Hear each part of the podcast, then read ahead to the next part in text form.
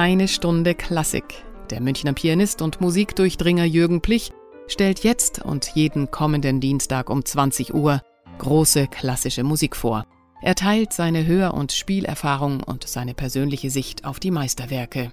Er spielt selbst besondere, unbekannte Aufnahmen, erklärt, warum die Musik so und nicht anders klingt und hat eine Menge aus dem Leben der Komponisten zu erzählen. Jetzt eine Stunde Klassik.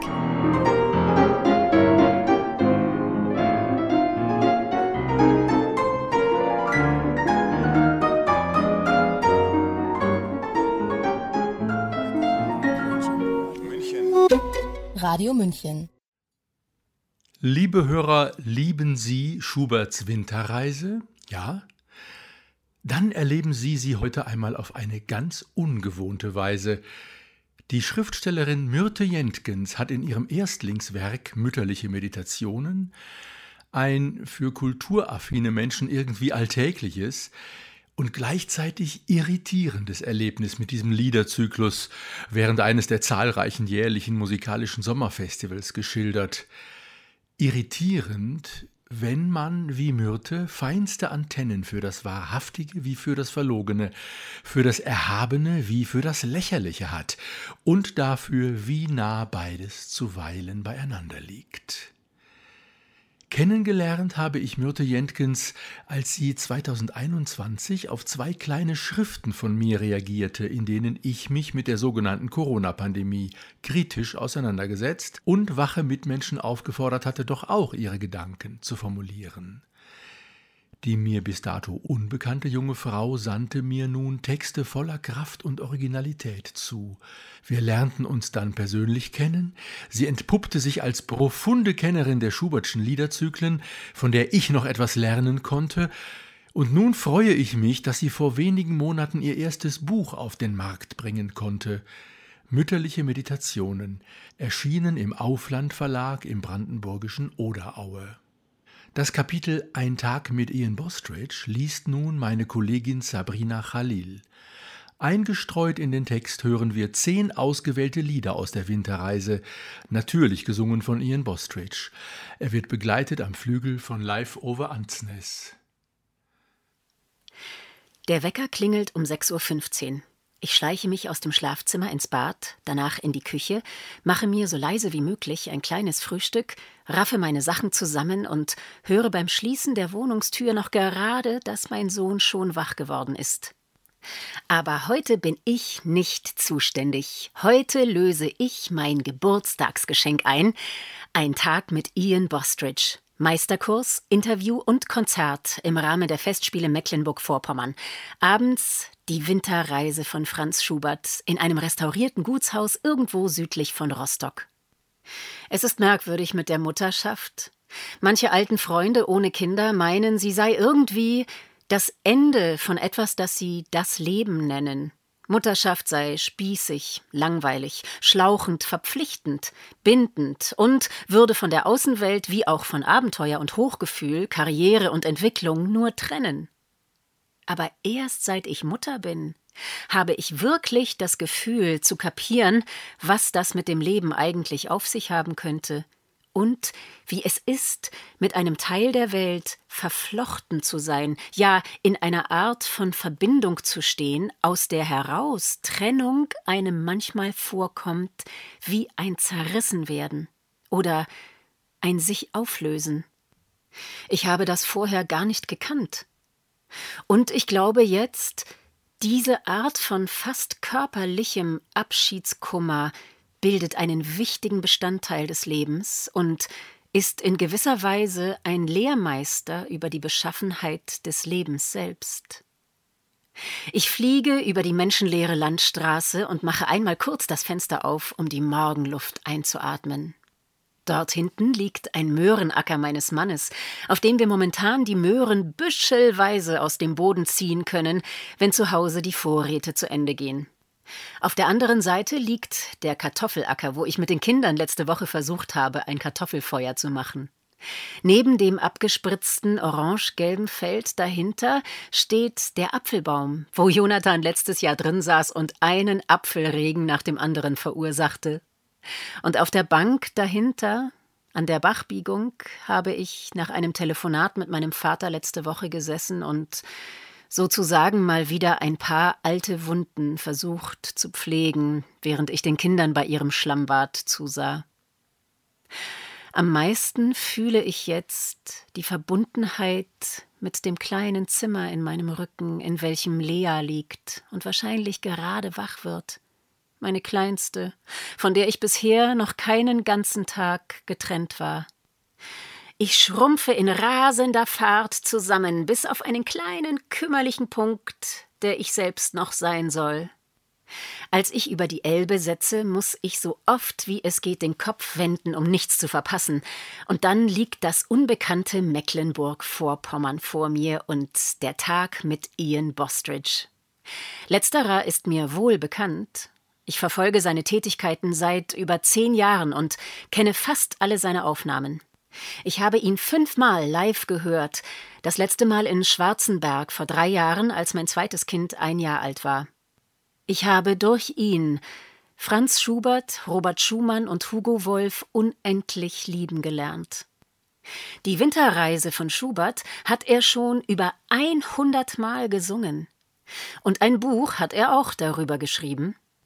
Ich stelle mir vor, wo er gerade ist, während ich in seine Richtung düse, ob in einem Hotel in Rostock, schlafend oder schon wach, sich vorbereitend, telefonierend, frühstückend er hat bestimmt einen Batzen Arbeit damit, diese Musik immer wieder neu sein zu lassen und den ganzen eigenen Assoziations- und Empfindungsapparat immer wieder neu in Gang zu kriegen, damit das Leben nicht schwindet. Und diese Arbeit ist natürlich umsonst, wenn das Publikum nicht mitmacht und ihm nicht entgegenkommt, so wie ein Bild nichts ist ohne den mitvollziehenden Betrachter. Ja, Genau so ist es wohl.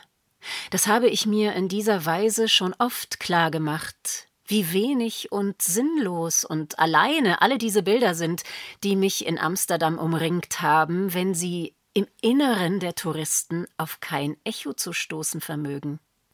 Aber was heißt das nun heute für mich? Baustelle, biegen Sie links auf die Umgehungsstraße ab, sagt jetzt auf einmal das Navi. So ein Mist.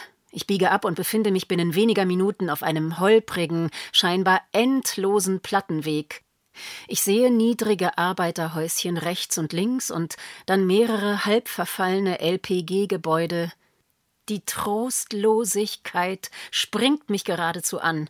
Und sogleich regt sich auch schon die Frage, die ich immer höre, wenn ich in der ehemaligen DDR unterwegs bin. Was ist hier eigentlich los?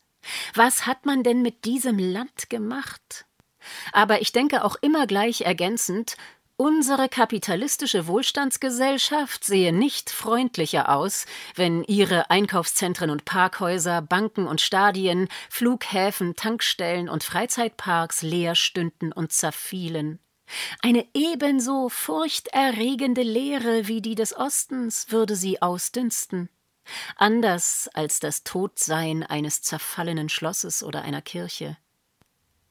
Aber was war noch mal die Frage von vorhin? Ach ja, was kann ich hinzutun, damit der heutige Abend gelingt? Die Winterreise von Franz Schubert. Nun denn, eben hinschauen, so kommt es mir vor, diesen Osten hier offen anschauen und nicht weggucken. Die verlassenen LPGs wirklich anschauen, die Einsamkeit der Landschaft und die verstockte Hässlichkeit der Häuser, Härte und Traurigkeit in den Gesichtern vieler Menschen. Was gäbe es für eine bessere Einstimmung auf Schuberts Winterreise?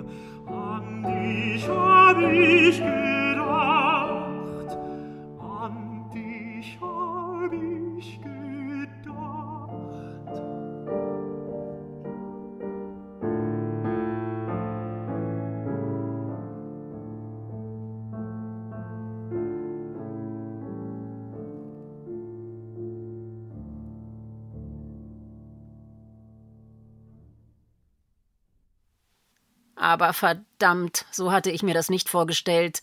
Das war so nicht geplant. Ich wollte doch vergnügt und frei sein und das Alleinsein genießen. Ich wollte bummeln und spazieren gehen, essen, wann ich will, ein bisschen dösen, wann ich will, Musik hören und interessanten Menschen bei ihrer interessanten Arbeit zuschauen. Vor allem aber wollte ich keine Verantwortung tragen, nur Zuschauer sein. Dabei hatte ich wohl vergessen, dass es die Winterreise war, die ich mir anhören würde, und dass ich außerdem bin, wie ich bin. Gerade in der Einsamkeit hocken meine persönlichen Gespenster, meine komischen Gedanken natürlich wie immer an einem Tischlein in unserer gemeinsamen Stammkneipe. Sie werfen sich die Bälle zu und schwatzen wie immer. Da hilft kein Wegfahren und keine sogenannte Auszeit. Zu ihnen bin ich verdonnert, wie mein Opa zu seinen Kollegen beim Frühschoppen. Und auch die Rollenverteilung ist klar wie Kloßbrühe. Ich trete ein und man rückt sofort ein Stück und räumt meinen immer gleichen Platz frei, wie in einer Klassengemeinschaft, wo das Beziehungsgeflecht auch noch nach Jahren innerhalb von Sekunden wieder einrastet wie Kugelgelenke. Meine Kumpels grüßen, ohne aufzuschauen. Es ist ja kein Tag vergangen seit unserem letzten Treffen. Na dann, denke ich seufzend, nichts wie ran an diese Theke hier und ins Gespräch mit all den Bleichgesichtern. Vielleicht lässt sich Ihnen diesmal ein wenig Leben entlocken, ein paar Tanzschritte oder Atemzüge, ein schöner, stehender Widerspruch voller Wahrheit.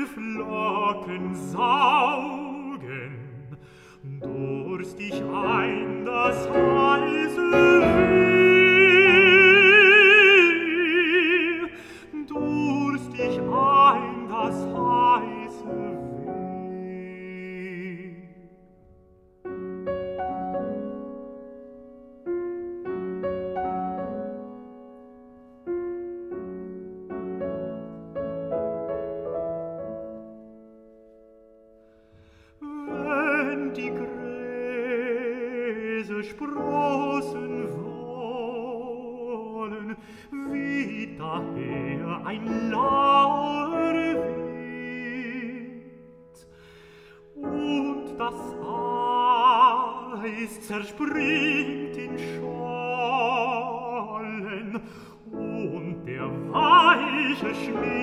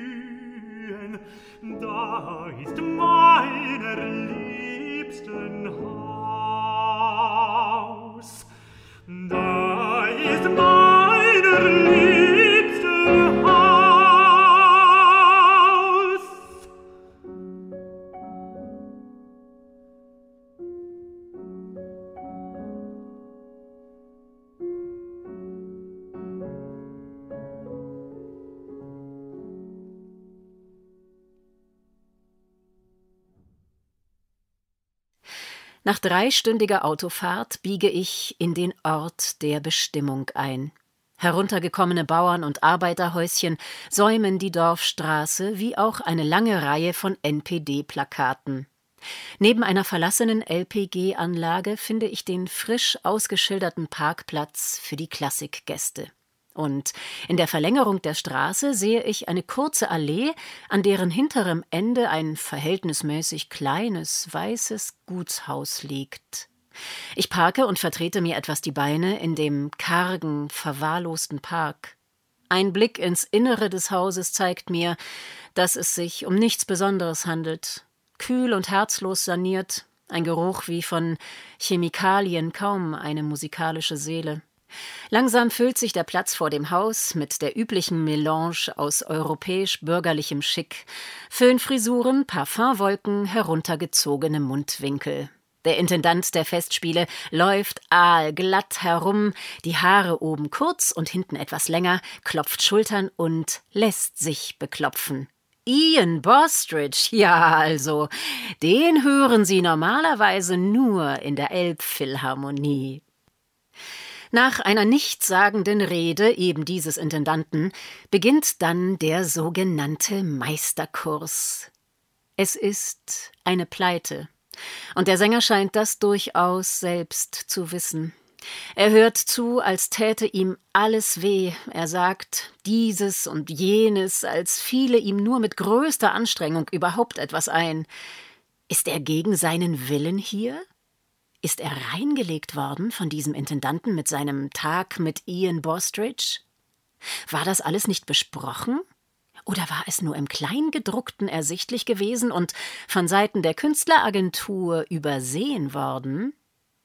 Ist ein Meisterkurs etwas, was dieser Künstler grundsätzlich ablehnt?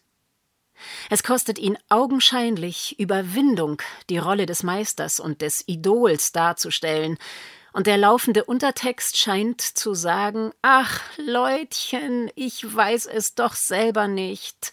Zwingt mich doch nicht in diese beschissene Rolle. Das ist doch sowieso nichts Beibringbares. Und ob ich es überhaupt selber richtig mache, weiß ich auch nicht. Ich kämpfe mich doch auch nur so durch. Lebt doch einfach mal das, was ihr singt. Oder singt mal das, was ihr lebt. Vielleicht kommt dann etwas Interessantes dabei raus. Keine Ahnung. Vielleicht auch nicht. Aber lasst mich in Ruhe mit diesem Gehechel um Anerkennung. Nebenbei gesagt, ich finde diese sogenannten Meisterkurse tatsächlich selber eine recht zweifelhafte Erfindung. Sicherlich können Sänger untereinander viel davon lernen, dem Unterricht eines Kollegen beizuwohnen kann unter Umständen genauso lehrreich sein, wie selbst unterrichtet zu werden. Aber die Selbstfeier und billige Kabarettshow, die die meisten sogenannten Maestros daraus machen, ist schlicht und ergreifend widerwärtig. Und was geht es das Gros der Zuschauer an, wie der ganz und gar private, ganz und gar intime Lernprozess eines Menschen verläuft in einer Sache, von der sie nicht die geringste, aber auch nicht das kleinste bisschen Ahnung haben? Nein, auch nicht, wenn sie nachher in der Pause ihre kluge Kacke von sich geben, von wegen Vibrato hier und Stütze da, diese behäbigen, garantiert nicht singenden Schnarchnasen, die sich aus ihren Sofaecken hierhin bequemt haben, um mit nahezu derselben Haltung wie vor dem Fernseher zuzuhören und zuzuschauen, in der Hoffnung auf etwas Verlebendigendes, etwas Prickelndes, etwas Unerwartetes und Nacktes. Oh, bitte, bitte etwas Nacktes. Es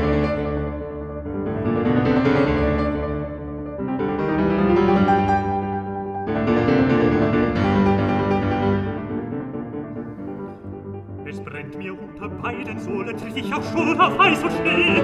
Ich möchte nicht wieder Atem holen, bis ich nicht mehr die Kirme sehe, hab mich an jedem Stein gestoßen, so eilt ich zu der Stadt hinaus. Die Krähen warfen Bell und schlossen auf meinen Hut von jedem Haus. Die Krähen warfen Bell und schlossen auf meinen Hut von jedem Haus. Wie anders hast du mich empfangen, du Stadt der Unbeständigkeit. An deinen blanken Fenstern sangen die Lerch und Nachtigall im Streit. Die runden Lindenbäume blühten, die klaren Rinnen rauschten hell, und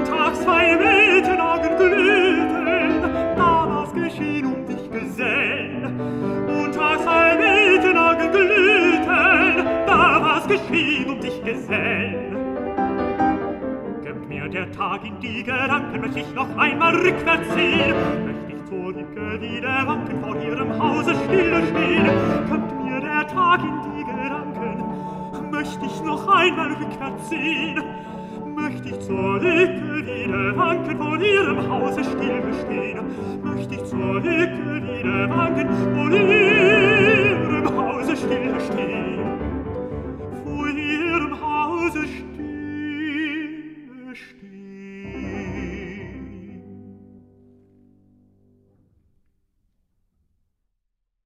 Zwischen Meisterkurs und Interview werde ich gemeinsam mit diesem leblosen Haufen zu einem ehemaligen Gutshof verfrachtet, zu Kartoffeln, Blumenkohl und Tofu-Schnitzeln. Eine halbe Stunde Busfahrt durch den Landstrich müssen wir auf uns nehmen, weil es am Konzerthaus oder in seiner näheren Umgebung keine andere Möglichkeit mehr gibt, etwas zu essen zu bekommen. Kein Café, kein Gasthaus, kein Lädchen weit und breit. Während ich draußen auf der Terrasse ein bisschen was esse, beobachte ich ein kantiges, völlig verunsichertes Elternpaar, welches halb flehend, halb drohend versucht, ihren kleinen Jungen daran zu hindern, in einen Ahornbaum zu klettern, der sich eigentlich sehr dazu eignet. Vor dem Baum steht ein Schild mit dem Wort Hofahorn, vielleicht für die, die keine Augen haben zum Sehen. Allerdings ist dieser Baum im Grunde kein Hofbaum mehr, da es hier gar keinen Hof mehr gibt. Nur noch die zurechtgemachte Leiche eines Hofes, ein paar missglückte Blumenbeete, geharkte weiße Kieswege, verschnakelte Schilder, alles tot. Ach, wie elendig ich mich fühle, was für ein Wicht ich bin mit all meiner Verachtung. Ich muss versuchen, das zu sehen, was noch lebt das Potenzial, auch in all dem Verlassenen. Ich muss wirklich verhindern, die himmelschreiende Langeweile der mich umringenden Menschen überhaupt wahrzunehmen und darf ihnen nicht beim Essen zuschauen. Da sind schöne große Wolken über mir und eine fette Hummel klammert sich an einer Kalendula fest. Und man hört doch das Fließen und Gurgeln des Wassers an der Stelle, wo sich einmal ein Mühlenrad drehte. Verzweifelt ziehe ich das Schubert-Buch von Fischer Dieskau aus meiner Tasche, aber es will mir nicht gelingen, mich darauf zu konzentrieren. Zurück am Ort der Darbietung laufe ich ein bisschen in dem ehemaligen Park herum.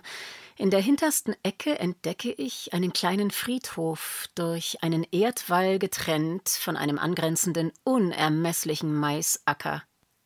Einige Kiefern stehen verstreut zwischen einer kleinen Anzahl von alten und neuen Grabsteinen, und neben einem verrosteten Wasserhahn befindet sich eine Art Backsteinkasten mit dem Wort Andachtsraum über der Tür.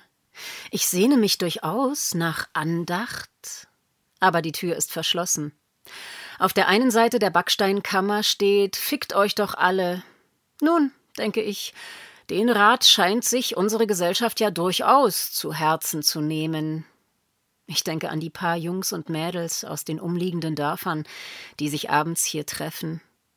Was sie wohl suchen und ob sie es hier finden, auf diesem unbeobachteten Flecken zwischen Himmel, Kiefern, Mais und Gräbern.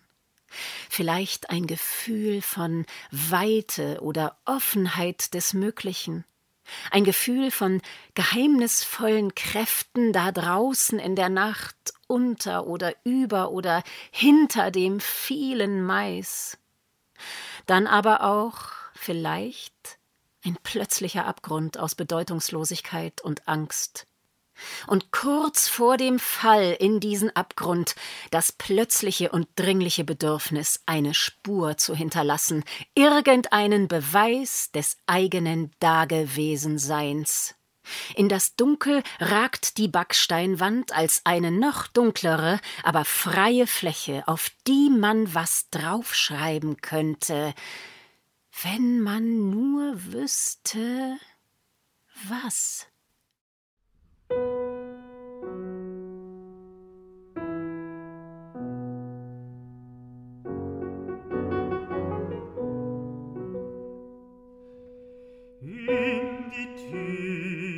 tiefsten Felsengründe lockte mich ein Irrlicht hin.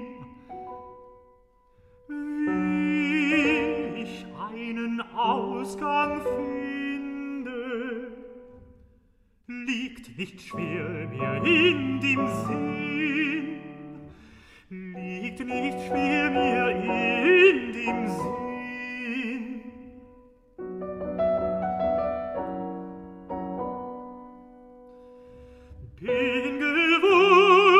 dass wir gehen, es wird ja je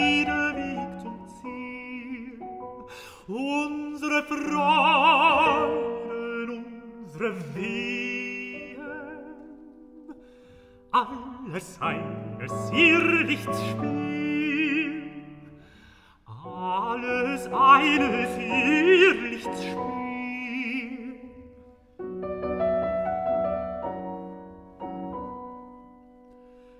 Durch des Bergstroms trockne Wind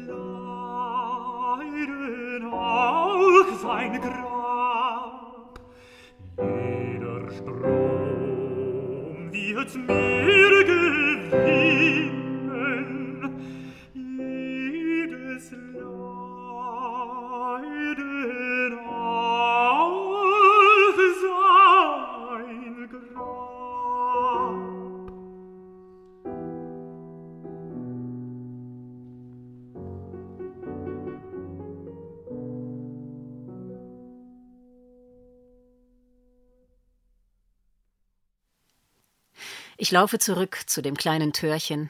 Es wirkt wie aus Vorkriegszeiten ganz rostig verschnörkelt und schief in den Angeln. Und obwohl das Quietschen zu erwarten war, erschaudere ich bis ins Mark. Ian Bostridge scheint sich ebenfalls zu erschrecken. Er sitzt einige Meter von mir entfernt auf einer morschen Parkbank und dreht den Kopf in meine Richtung. Als ich an ihm vorübergehe, treffen sich unsere Blicke. Ich versuche freundlich zu grüßen, doch mir versagt die Stimme. Er sieht so müde aus und so dermaßen dünn, und seine Augen scheinen zu sagen Guten Tag, Madame, ich bin ein konsequenter und zäher Anhänger des obersten britischen Gebotes der Höflichkeit, aber bitte geh vorüber. Lass mich hier einfach nur in Ruhe sitzen, du merkwürdiger, unerwarteter Waldwicht an diesem gottverlassenen Ort, an dem ich nur mal ganz, ganz kurz, ein ganz klein wenig allein sein will.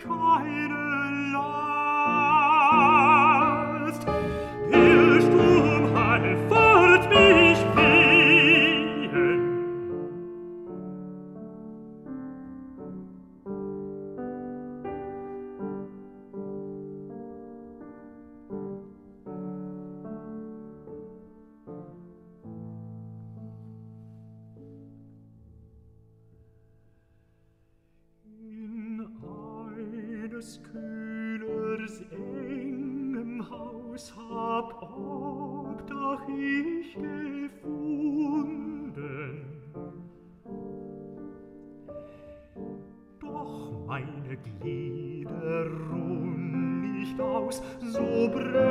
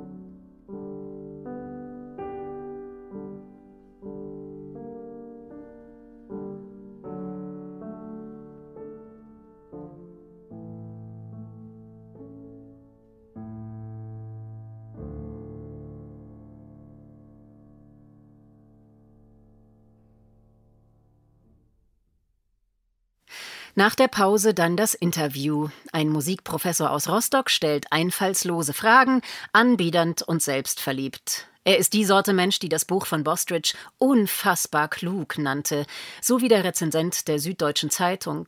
Wer dies sagt, muss leider selbst über eine eher begrenzte intellektuelle Auffassungsgabe verfügen, denn das Buch enthält wahrlich nichts, was unfassbar klug genannt werden könnte. Es enthält gewissenhaft gesammeltes und assoziativ zusammengestelltes. Es enthält eine Menge Recherchearbeit und ein erstaunlich freies Spiel mit den verschiedensten Fundstücken wie auch mit der Sprache. Und es enthält eine Anzahl von interessanten Fragen, wenn auch ohne den leisesten Beginn einer Antwort.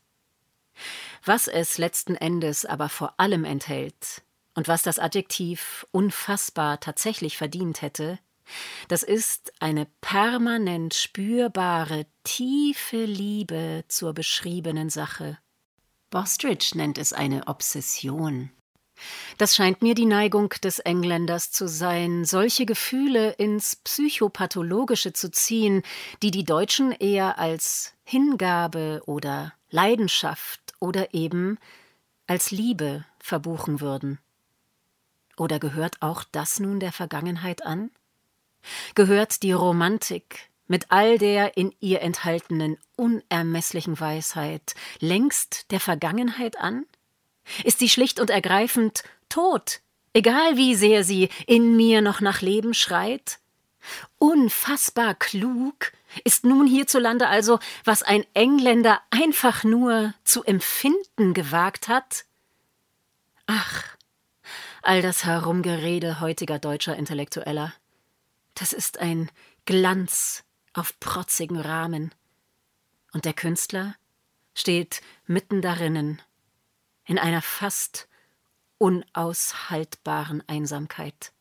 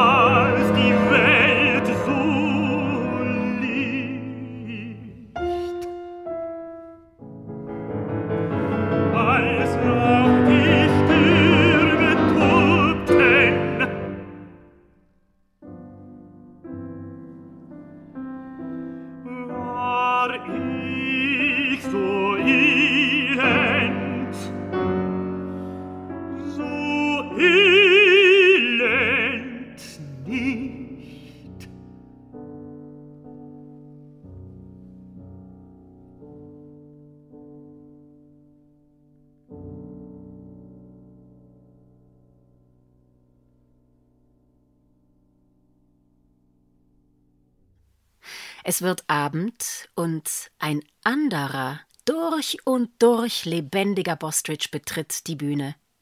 Ich höre diese Musik und denke auf einmal, wir sind aus dem Paradies niemals verstoßen worden, wir sind nur erblindet und haben aufgehört zu sehen, dass wir mitten darinnen sind. Die Gesetze, aus denen heraus die Materie entsteht und vergeht, sich wandelt, sich aufbaut, sich darbietet und hinhält, sind paradiesisch, göttlich. Man muss das nur wieder sehen lernen. Und man müsste dabei helfen, die Potenziale auch dort wieder freizusetzen, wo sie im Laufe der Zeit von erblindeten Menschen behindert und eingeschränkt worden sind. Sobald der Mensch das Material verachtet, ist Hölle.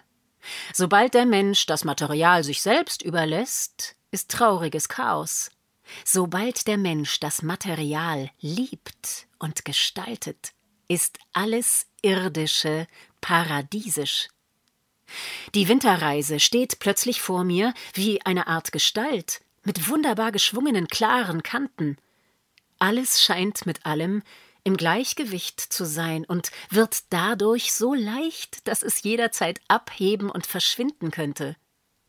Alle Schönheit entsteht wohl aus einer Gleichzeitigkeit von Liebe und Bewusstsein. Sie steht im Raum wie die Tatsächlichkeit einer Unmöglichkeit, wie ein Kind oder wie ein Baum in Blüte in betörender Schlichtheit bei gleichzeitiger Virtuosität. Und neben mir packt eine Dame ihr drittes Bonbon aus, und in den Gesichtern um mich herum hängt die Langeweile wie eine dicke Maske aus Filz.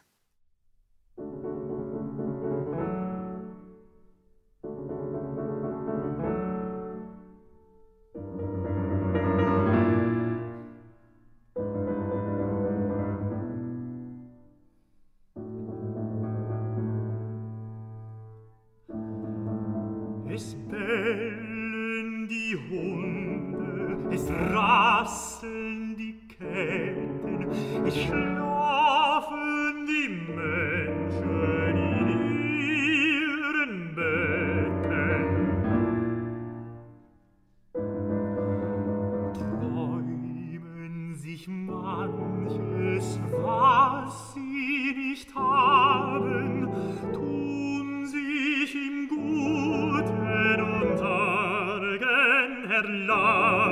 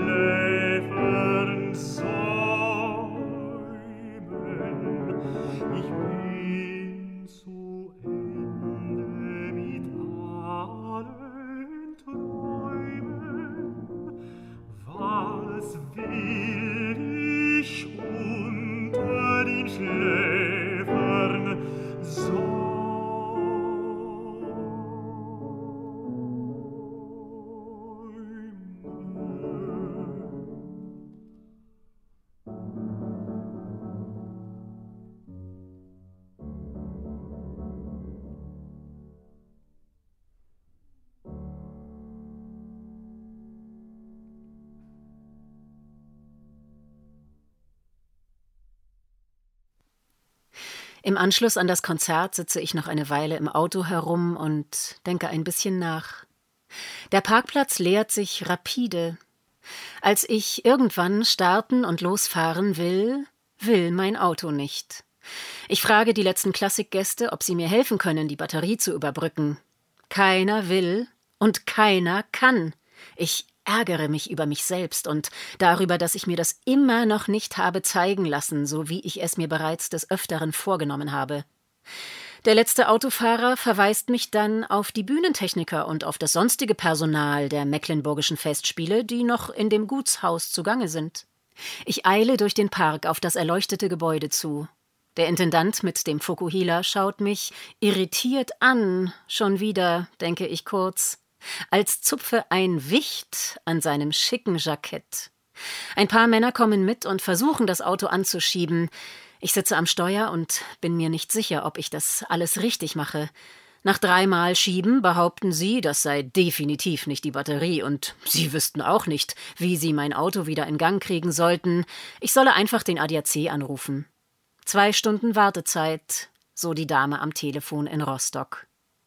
Dann beginnt es zu nieseln. Und nach einer Weile fahren die drei dicken BMWs der Mecklenburgischen Festspiele an meinem Parkplatz vorbei. Der Intendant winkt mir gespielt freundlich vom Beifahrersitz aus zu, lässt dann das Auto noch einmal halten und bringt mir eine Handvoll Schokoriegel. Mars, Twix und Milky Way, übrig geblieben vom Fest.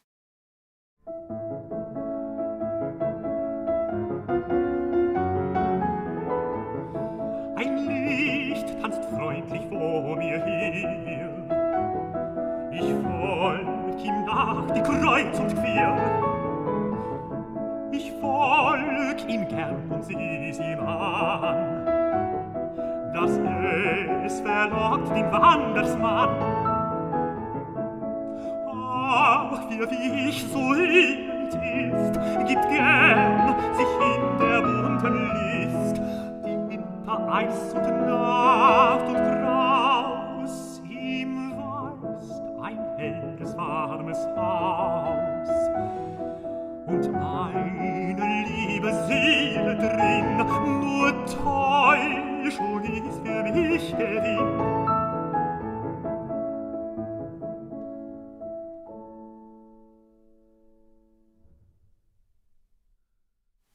Dann wird es still. An der Dorfstraße vor mir sind gerade mal zwei Fenster erleuchtet, der Rest liegt wie ausgestorben. Die NPD-Plakate bilden eine Art Spalier von unkenntlich gewordenen schwarzen Rechtecken, welches sich immer kleiner werdend bis in die dunkle Ferne zieht. Ich denke an die Leute hinter den beiden erleuchteten Fenstern, die letzten Mohikaner. Und dann denke ich an den Mann, der gerade jetzt auf dem Weg zu mir ist, der Mechaniker aus Rostock. Er wird sich wohl fragen, was um Himmels willen macht diese Frau hier alleine in der Dunkelheit? Und ich frage mich, gibt es Gründe, mich zu ängstigen? Als ich mich noch einmal umschaue, entdecke ich in dem Gutshaus am Ende der Allee ein erleuchtetes Fenster und denke, wahrscheinlich die Künstler. Morgen geht es dann in aller Frühe mit dem Taxi zum Flughafen.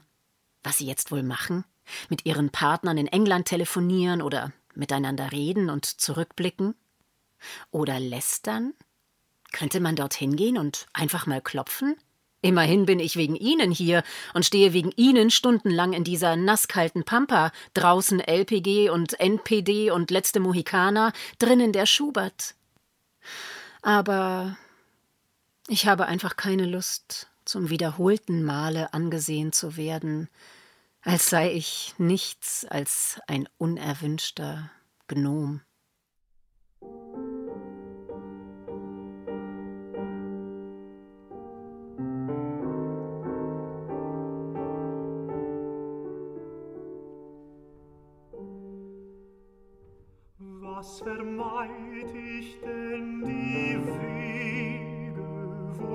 andern Wanderer gehen.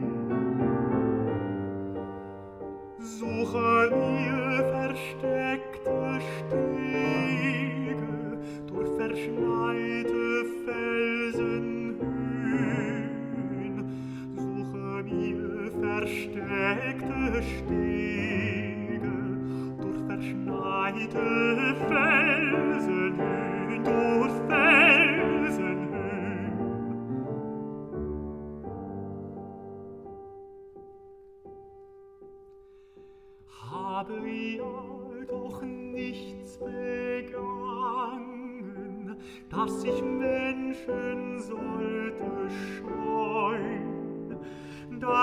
menschen sollte scheuen, welch ein Tür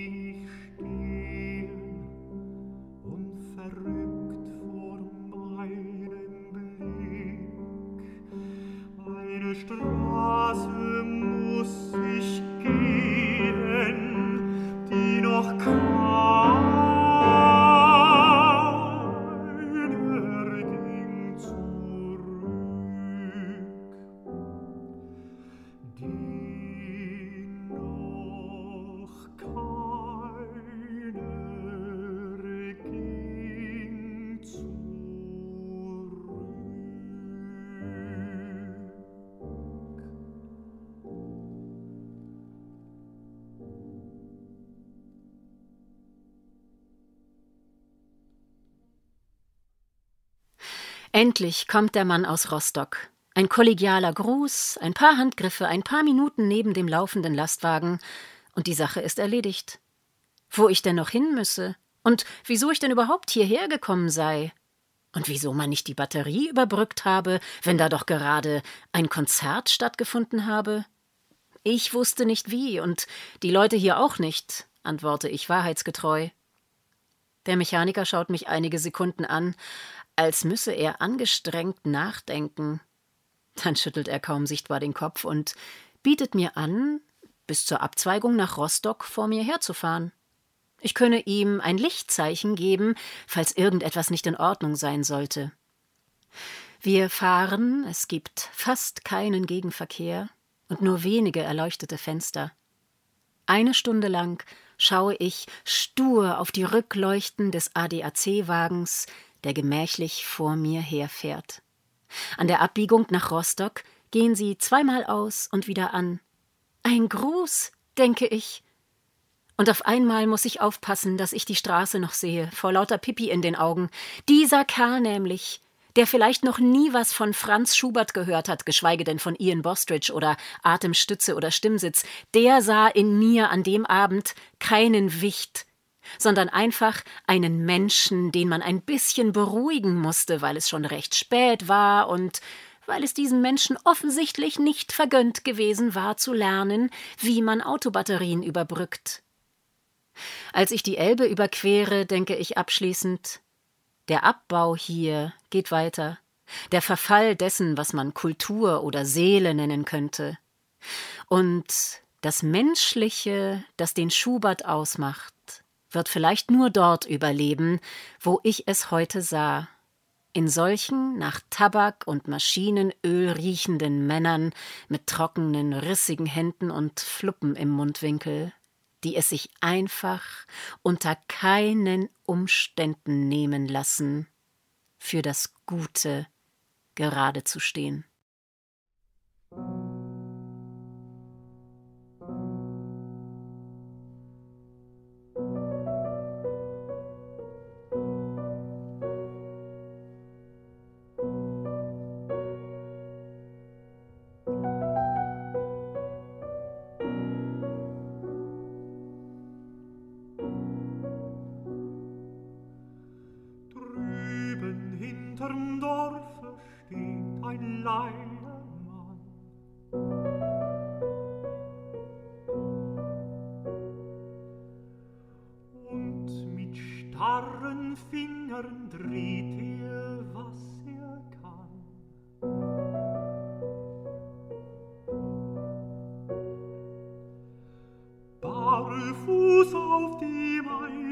wankt ihr hin und her,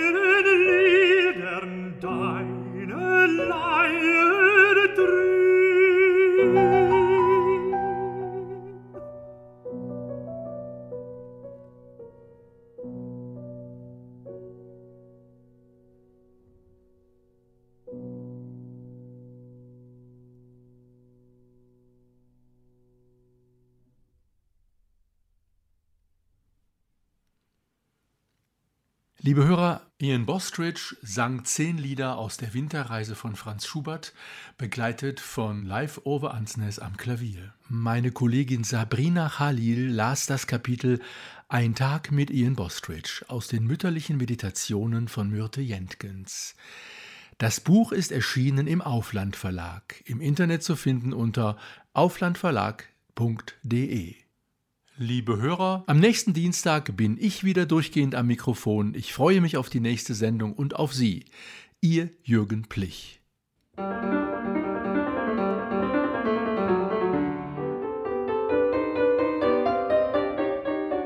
Das war eine Stunde Klassik mit Jürgen Plich hier bei Radio München.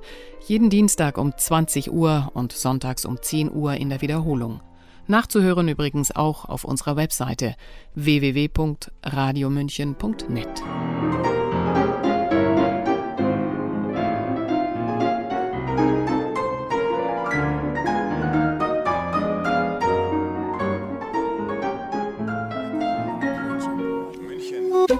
Radio München